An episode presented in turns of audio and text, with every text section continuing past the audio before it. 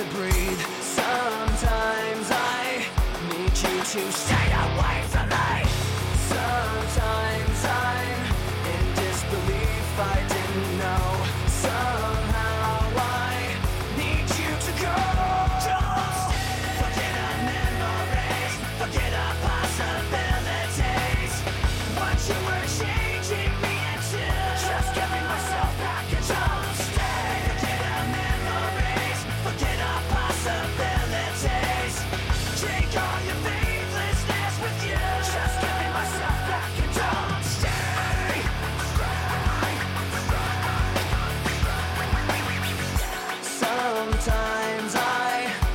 like I trusted you too well. Sometimes I just feel like screaming at myself.